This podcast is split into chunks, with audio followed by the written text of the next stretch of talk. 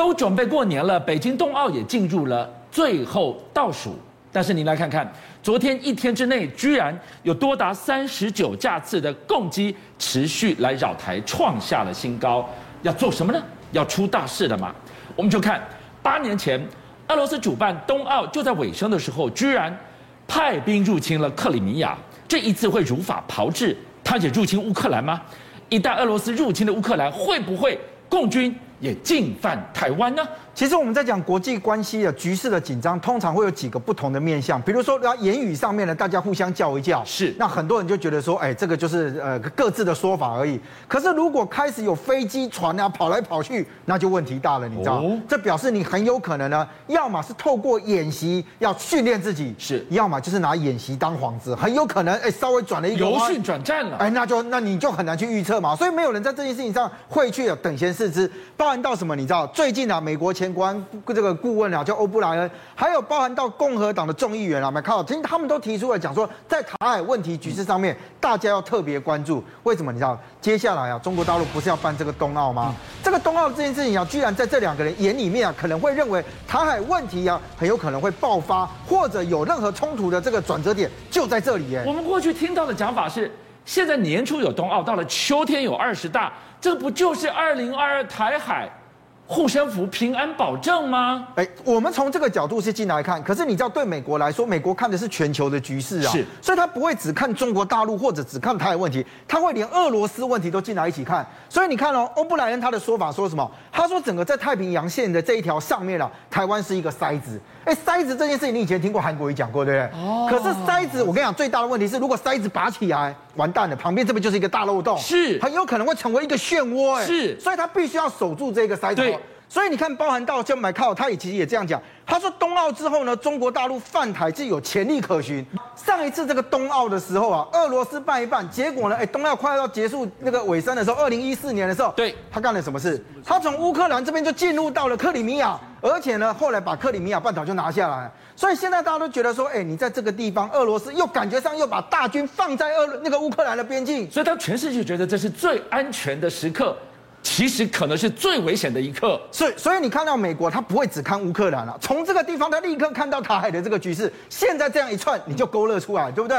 当然到美国这一段时间，其实他把很多的重兵啊都往太平洋这边放，当然到你看这张照片，老实讲啊，海上版的大象走路也就是这样而已了。哇，这个实在太惊人了，这个是美国、日本。这么大的阵仗啊！而且现在都讲说，哎，这几乎是五艘的这个航母，是有人讲说是二加二再加一个所谓的这个这个这个这个直升机航母，直升机这样航母。可是你可以看得到。他们其实这些航母在西太平洋做的叫做联合演练啊，包含到我刚刚提到大象走路，你看像画面上的这个，其实老实讲，我们一般哦，真的在海上作战训练的时候，不会像这样子那么密集啊。为什么？因为你是轰炸，你真的要作战的时候没有这样吧？这完全是告诉你讲说，我的武力就是这样。可是在这张照片上面跟画面上面最大的不同是，你有没有看到这里面？这张照片上面你看到密密麻麻飞在前面，这是什么？这是什么？他们的 F 三十五啊。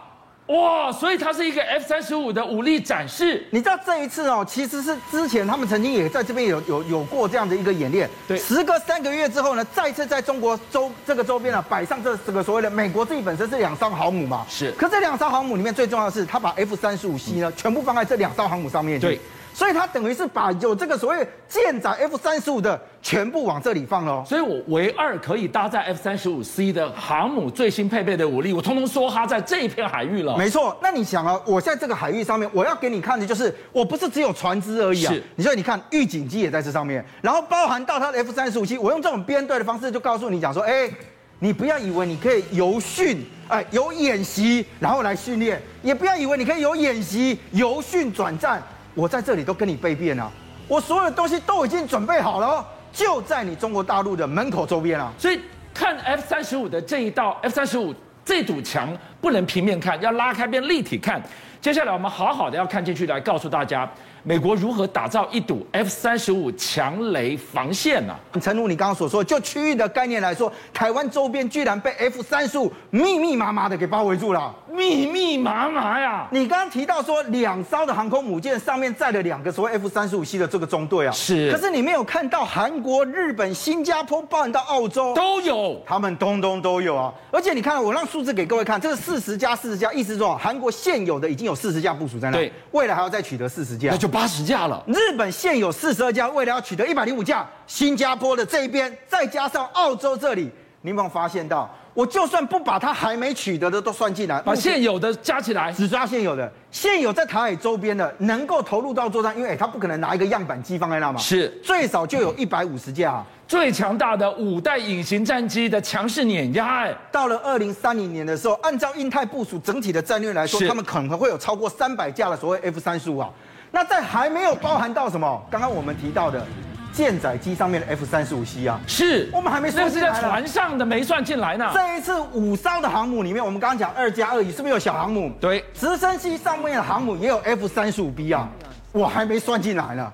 所以你就会发现到，哎，很多人讲说 F 三十五对美国来讲不是最先进的战机，理论上应该是美国最多。我告诉你，他几乎把所有的 F 三十五的重兵都压在西太平洋这里。好，我们现在看到了这个 F 三十五的整个。防卫固守的防线，为什么形容是强雷的一堵墙？为什么？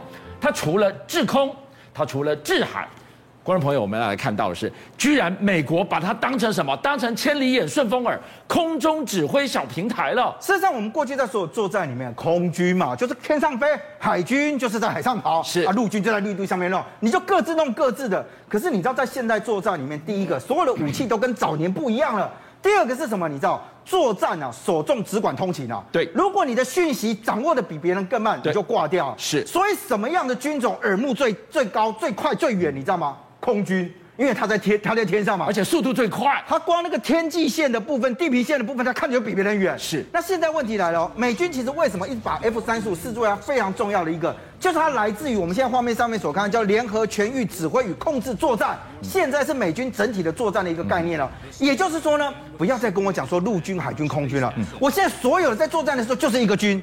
比如说我的 F 三十五，我在空中飞的时候，我的雷达耳目是不是在照的非常远？我全开，我全开。对。可是当我拿到了之后呢，我可以把讯息同步 link 告给我的有机。是。所以我在空中的时候，是不是成为一个面？对。这是第一个。对。第二个，谁说我数据只能给我空军的人用？我如果在这上面我侦测到远方对地的部分，我把地面的数据接收回来之后，再传给我地面的单位。哦，陆军给我打。所以你有没有发现到，我们刚刚在空中是一个平面，是。当我传到陆地上面去的时候，我就成为一个三 D 立体的作战了。没错。所以我不再需要像以前就是传统的说，哦，我要多少架的空中预警机，我要搞什么指挥平台，现在不用了。我透过 F 三十五在空中掌握了所有讯息外，同步 link 回传过去。所以一个想定的情境，如果它在高空。一个制高，一个快速的优势之下，我看到了什么？大数据链，我往后一传，拳头在哪里？可以是海马斯，可以是远程打击的暗鹰啊！而且最大的差别是我们现在讲所有的预警机的概念，你有没有发现，大家一讲预警机的时候，脑袋闪过的都是螺旋桨，哐哐哐哐哐哐慢。现在没有 F 三十五 C 被 F 三十五被称之为叫做五代战机，它整个的速度上面来说，说实话，哪里有状况，它就往哪里去了。是资料同步回传的过程当中，你看美军在讯息掌握上面。为什么要推这个所谓的联合的这样的一个区域的作战？其实就是为了在战场上面制敌为先啊！我们今天一开始呢，人就给大家看到了在冲绳外海，看到了美日海上的大象漫步，那真的是对老共秀 muscle。但老共当然也有眼睛啊！我告诉朋友，我们来看看，如果说北京冬奥是。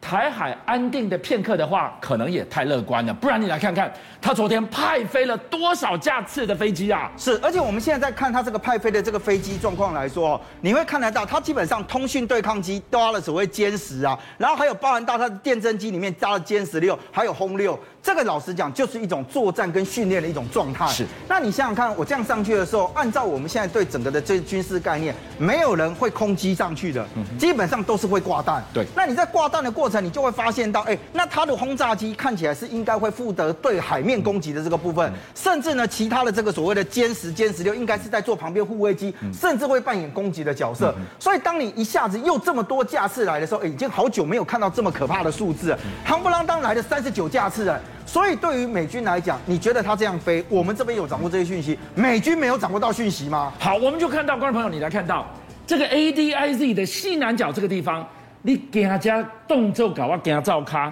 空军怎么办？我们国军怎么办？我们其实除了防空飞弹追歼之外，我们今天好好告诉大家，我们的盾在哪里？我们矛在哪里？其实你刚刚用的那个名词很好，矛跟盾啊。其实对我们来讲，矛盾是一起的，你知道吗？一起的，不是代表我自相矛盾啊，而是我今天要防御的时候，我告诉你这个东西我可以防御。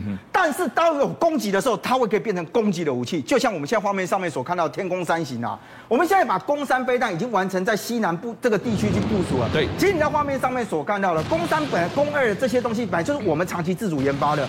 那对于我们整体的防御来讲，它有一定的、一定的这样的一个作战成效。可是现在攻三飞弹它的最大射程差不多。在两百公里左右，最重要的是什么？你知道，不是它的射程而已，而是它整体的雷达经过整个改良过之后，我的侦测距离可以达到四百公里以上。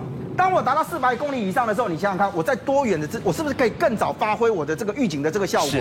所以，如果以目前这个看起来在西南部署的这一块，如果部署在我们台湾本岛的话，大概连东沙那一块啊。都成为是在我整个工山的范围里面了。我们才说手伸的不够长，拳头挥的不够远。现在有了工山跟它的四百公里的侦测距离，一整套下来，这样子东沙就多一层保障。而且最重要的是什么？你知道，以前传统的概念都是告诉大家讲说，哎，我放的什么东西在这不能告诉你啊？对，因为这是军事机密啊。是。现在不是啊，现在就是告诉你讲说，我明白了，哎，我这个东西我已经部署上去了。为什么？